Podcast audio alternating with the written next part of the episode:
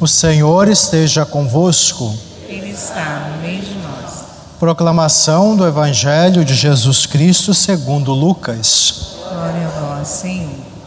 Naquele tempo veio Jesus à cidade de Nazaré, onde se tinha criado. Conforme seu costume, entrou na sinagoga no sábado e levantou-se para fazer a leitura. Deram-lhe o livro do profeta Isaías. Abrindo o livro, Jesus achou a passagem em que está escrito: O Espírito do Senhor está sobre mim, porque ele me consagrou com a unção para anunciar a boa nova aos pobres, enviou-me para proclamar a libertação aos cativos e aos cegos a recuperação da vista, para libertar os oprimidos, para proclamar um ano da graça do Senhor. Depois fechou o livro, entregou-o ao ajudante e sentou-se. Todos os que estavam na sinagoga tinham os olhos fixos nele. Então começou a dizer-lhes: Hoje se cumpriu esta passagem da Escritura que acabastes de ouvir. Todos davam testemunho a seu respeito, admirados com as palavras cheias de encanto que saíam da sua boca, e diziam: Não é este o filho de José? Jesus, porém, disse: Sem dúvida Vós me repetireis o provérbio: Médico, cura-te a ti mesmo. Faze também aqui em tua terra tudo o que ouvimos dizer que fizeste em Cafarnaum. E acrescentou: Em verdade eu vos digo que nenhum profeta é bem recebido em sua pátria.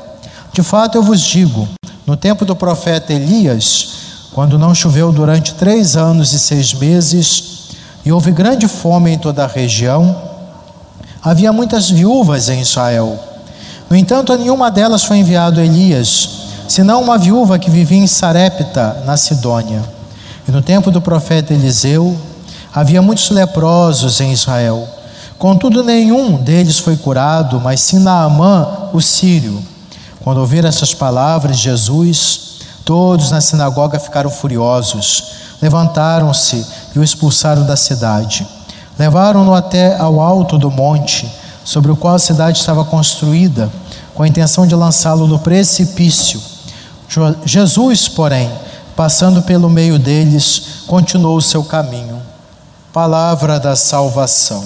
Glória a vós, Senhor. Hoje, meus irmãos e irmãs, a primeira leitura, o tema é sobre a questão da morte, porque os tessalonicenses, eles acreditavam que o Senhor voltaria logo. Então, pela demora, porque a gente tem essa confusão na cabeça, né? Acha que o tempo de Deus é como o nosso. Deus está acima do tempo. Né? Para Deus, um dia como mil anos, mil anos como um dia. Então, para o que nós, o que para nós demora é um segundo para Deus. E os desígnios do Senhor está sempre pautado na paciência, no tempo que Ele nos concede para a conversão. Os é, Tessalonicenses começaram a se questionar sobre a vinda do Senhor.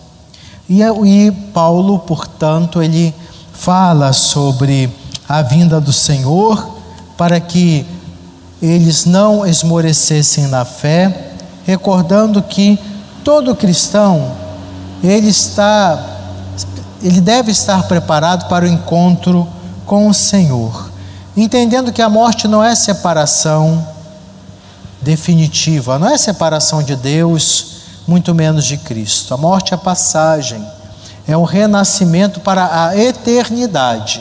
Por mais que nos custe, a realidade da morte sempre é muito difícil de aceitar, porque é, somos muito apegados a essa realidade terrena. Quando um, um ente querido, uma pessoa querida que amamos muito, parte dessa vida é muito difícil. Mas na fé que temos, acreditamos, temos que ter essa convicção que aquele que parte dessa vida não tem sentido de morte, de finitude, o encerramento de sua existência. A sua existência agora é um outro patamar, uma outra realidade, na eternidade de Deus. Assim devemos nos consolar. Ser cristão, então, é saber que estamos carregados de cadeias da morte de apegos à realidade terrena, mas apesar de tudo isso, caminhamos, caminhamos para a vida plena junto de Deus. é, morrer com Cristo é viver plenamente nele. Deste modo, São Paulo nos exorta a testemunhar a ressurreição, a vida nova em Cristo na nossa vida, a ressuscitar continuamente nessa realidade terrena, a cada conversão, cada crescimento espiritual, é morrer para o pecado e renascer para Cristo, até a ressurreição, o renascimento definitivo, que é o momento quando somos chamados pelo Senhor. Deve ser essa a nossa convicção que nos motiva e nos consola. Já o Evangelho, Jesus, é, a narrativa do Evangelho fala do momento que Jesus ele visita a terra natal onde muitos o conheceram quando criança, sabiam que era o pai dele, José, a mãe Maria, bem entendido, o pai adotivo de Jesus. E os nazarenos rejeitaram o Senhor. Por quê? Porque a visão deles foi turvada pelo preconceito. Ah, não é o filho de José, carpinteiro, artesão? Como que ele está dizendo essas coisas? Ele se acha melhor do que a gente? Quantas vezes a gente se deixa turvar por, esse, por essa mentalidade é, preconceituosa, que diminui os outros? Aquele velho, aquela, aquela frase né, que é muito interessante, costumamos dizer, valorizar a prata da casa. Não valorizamos as pessoas que estão caminham conosco, conhecemos, tem tantas potencialidades, tantas coisas boas pode fazer pela igreja, mas não. Valorizamos quem vem de longe, quem tem título, não sei o quê, e tantas pessoas boas são conosco aí trabalhando, se dedicando, que oferece tanto, talvez por isso nem valorizamos nossa família. Sempre achamos que a família do outro é melhor, você não conhece a realidade que eles enfrentam as dificuldades que eles passam. Ah, porque a igreja em outro lugar é melhor, o padre outro é melhor. Valorize e ame aquilo que Deus oferece, nos dá. Ame o irmão de caminhada que Deus colocou na sua vida. Até aqueles irmãozinhos que testam sua paciência, te faz crescer, amadurecer. Vamos amar aquela realidade que o Senhor nos dá, nossa família, nossa comunidade as pessoas que estão próximas. São essas que, essas que podemos contar. E, e elas podem contar conosco também. Então, os nazarenos não deram o salto da fé por causa da venda do, da, do preconceito, do ciúme, da inveja. Quantas pessoas nós é, anulamos na nossa vida por causa disso? Gente tão boa, tão dedicada que a gente não valoriza, não é? Preciso estar atento a essas questões. Jesus passou por isso. Ele veio nos libertar de todo tipo de cativeiro, e esse é um tipo de cativeiro. O mau espírito, a murmuração, o sentimento negativo. A libertação de Jesus não é meramente sociológica e política, não, também, mas do ser humano integral. Precisamos ser libertos. Às vezes a gente encontra países do bem-estar social, mas tão pobres de relações, as coisas de Deus, tão distanciados.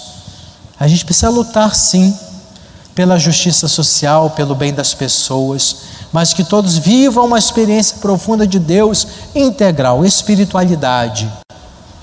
A, experiência, a realidade do mundo precisa mudar, precisa melhorar, mas a pessoa precisa transformar-se interiormente, porque nunca teremos uma sociedade justa e fraterna se a pessoa não se transforma por dentro. É preciso essa caminhada. A questão da mentalidade, posturas, atitudes. Vamos acolher a graça de Deus, abrir nosso coração, contemplar a sabedoria de Jesus, a verdade que é Cristo eles ficaram irados com a verdade de Cristo, revoltados, quando Jesus lembrou que o Senhor, ele realizou milagres em pessoas que não faziam parte do povo de Israel. O Senhor não tem, é, é, o Senhor ele ama a todos, realiza o bem quem ele quiser.